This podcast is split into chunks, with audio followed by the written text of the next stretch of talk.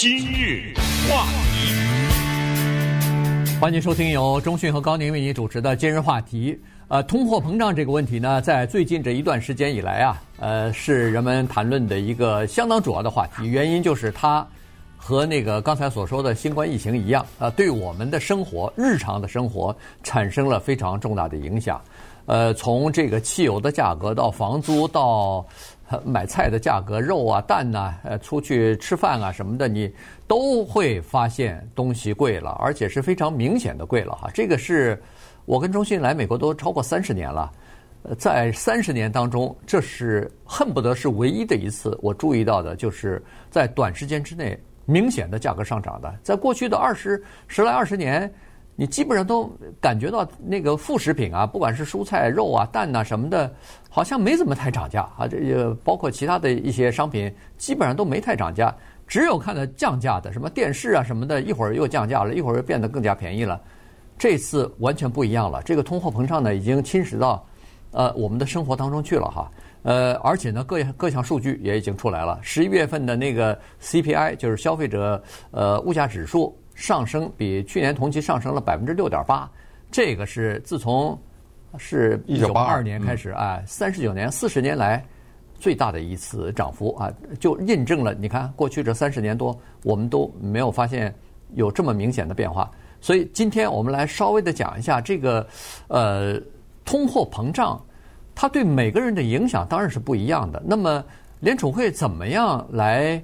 预测这个通货膨胀，他们是怎么样制定对抗通货膨胀的政策，以及每个民众根据自己生活的经验也好，自己的受教育的程度也好，自己的政治理念也好，呃，自己的年龄也好，自己的收入也好，对通货膨胀都有不同的看法和不同的预测和不同的理解。这你看法不一样，你的理解不一样，你的预测不一样，它不是一个个人的事情啊。它影响到这个通货膨胀，它影响到政府的一些决策。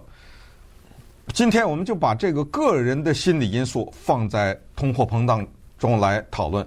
所谓个人的心理因素呢，有的时候是无法量化，但是当它发生作用的时候，它是短平快，它是能够立刻发生。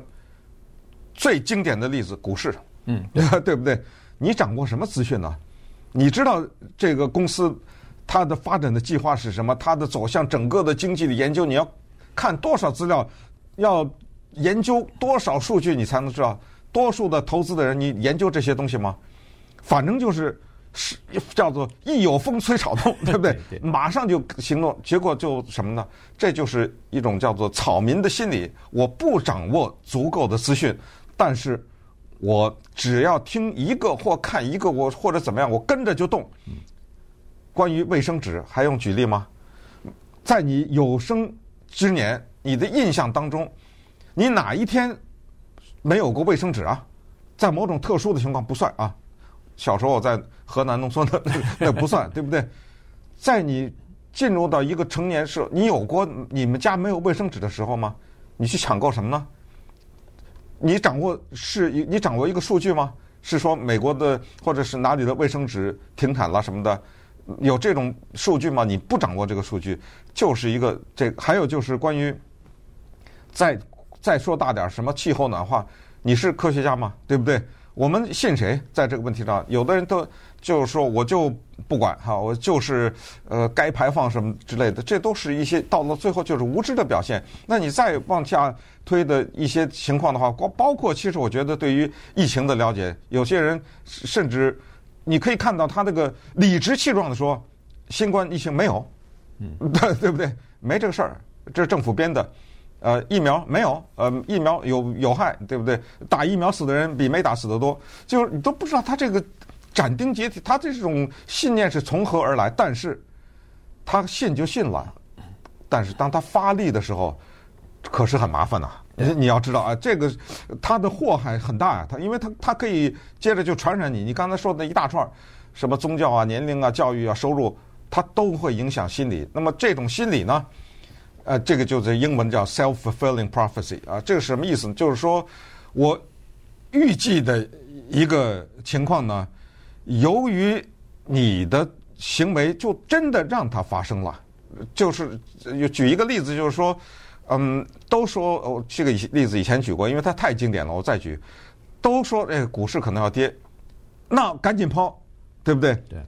那你这一抛怎么着？它就真的跌了嘛？对。呃呃，对不对？这就是你人为的，由于你这个心理的作用，你的无知，你反而促成了一个你最害怕的一个最害怕的一个结果。你怕什么？它就发生了。谁让你帮着一起推动呢？你知道吗？就这意思。那么我们把这个心理套在通货膨胀上，我们再看看，他人的心理啊会造成什么样的？坏的影响。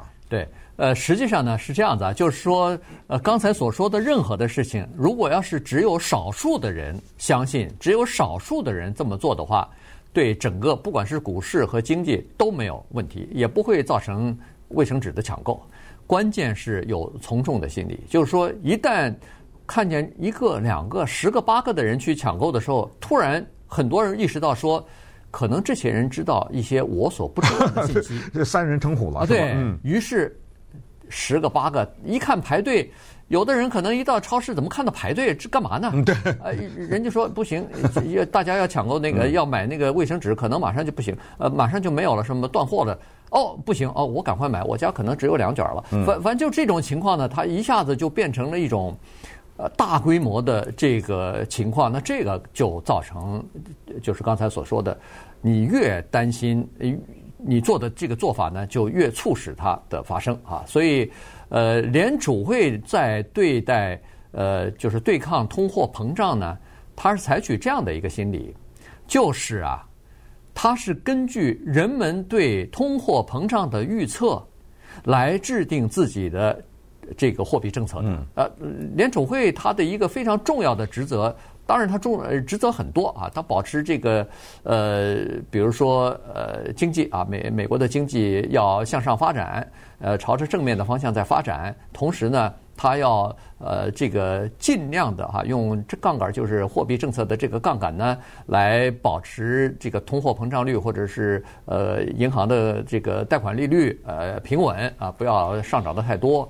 呃，而且呢，要不不能造成大规模的这个失业率啊上升啊等等啊，所以他他呃工作很多，但是呢，他在对抗通货膨胀的时候呢，他采取的，因为任何一个经济政策，它不是说呃我今天执行了以后，明天就生效了，它不是，它需要一段时间的，所以他对这个预测呢是非常重视关注的。未来对六个月民众对通货膨胀的预期是什么？那么它是根据这个东西来制定呃这个经济政策的。好了，那民众的呃对这个通货膨胀的预期是什么？这非常重要。所以呢，联储会在四十年前就制定了一个铁的，或者说他们坚信一个铁的呃规律，就是说我要把民众对通货膨胀的预期压得低一点儿。这样的话呢，他就不会担心通货膨胀高，所以。在多年来，这就过去这一二十年，美国的这个联储会就是美国的中央银行了，他一直告诉民众说，我们要把通货膨胀率压到每年差不多百分之二，所以你不用担心，美国不会发生严重的通货膨胀。因此，这个果然老百姓的预测都预期啊，也是保存在比较低的位置，但是。今年情况不一样了，什么什么供应链出现问题了，什么呃疫情呃导致很多工厂停产啊，呃这个芯片不够导致汽车的减产啊等等，所有的东西都凑在一起之后呢，通货膨胀率哗的一下不受限制的往上升了，这下民众的对未来六个月甚至未来一年的这个通货膨胀率的预期一下子也被提高了。好，那么接下来我们就来看看。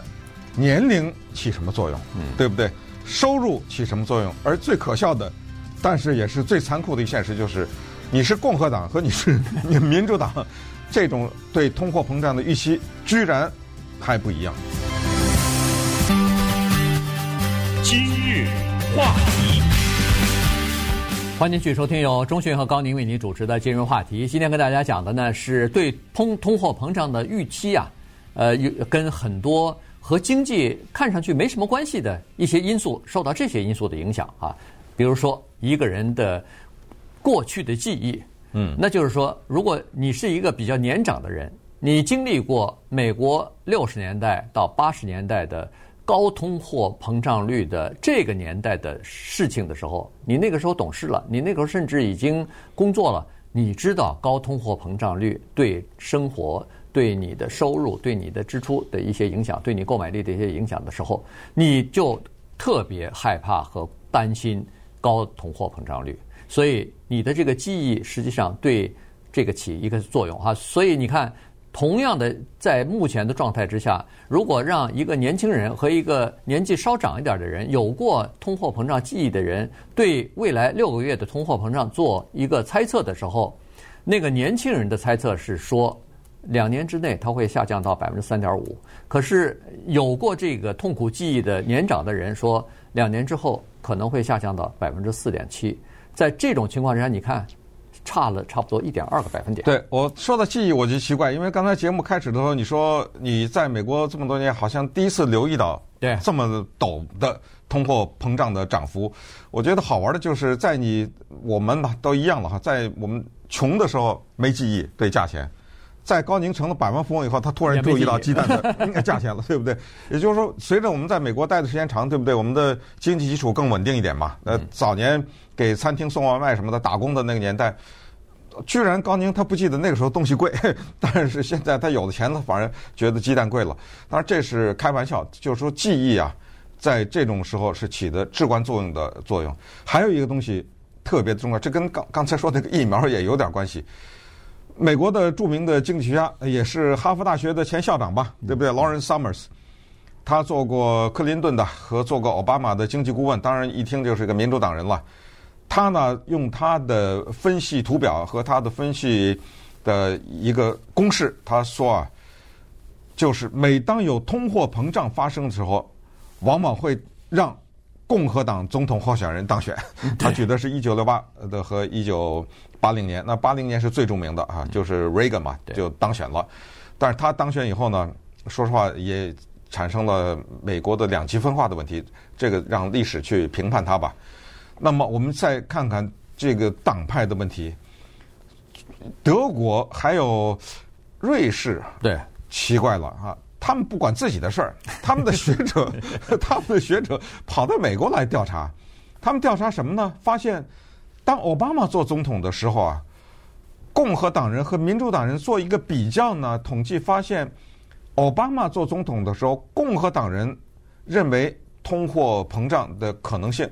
或者对通货膨胀的焦虑大于民主党人，呃，这里面有个百分比，这个无所谓了哈。这就是说大于是这样的，还是这些人，还是这些共和党人，还是这些民主党人，等川普做总统的时候，结果民主党对通货膨胀的焦虑又大于共和党了。嗯，这就是说明什么呢？就是说明要看谁在白宫里面坐着。就把通货膨胀这个事情从一个所谓的客观现实，变成了赤裸裸的主观现实，对不对？对。因为通货膨胀是一个客观的，就是说这鸡蛋一块五还是一块八，这个不是你在家里想能给它改变的，它不是你主观的。可是我在家里，我就对一块五变成一块八，我就不焦虑，因为我我投的人在白宫里。你说是不是这回事儿？对，对不对？就是就是这么个情况。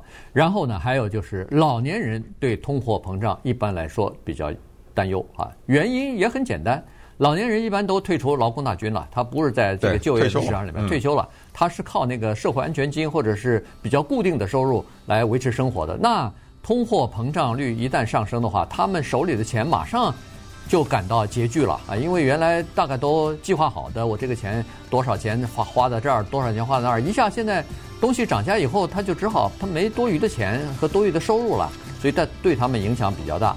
所以这就是为什么这个老年人啊，在美国也好，在整个的这个欧洲啊、西方世界也好，老年人现在越来越多，而且呢，他们受通货膨胀的影响打击最大，担忧也最大，但是他们投票率也最高，政治参与度也最高。这就是为什么这些老年人选票非常重要的这些州也好，国家也好，他们对通货膨胀非常重视。原因就是你如果不重视的话，对不起，你这个政党和你这个总统，下一次就别想再竞选了。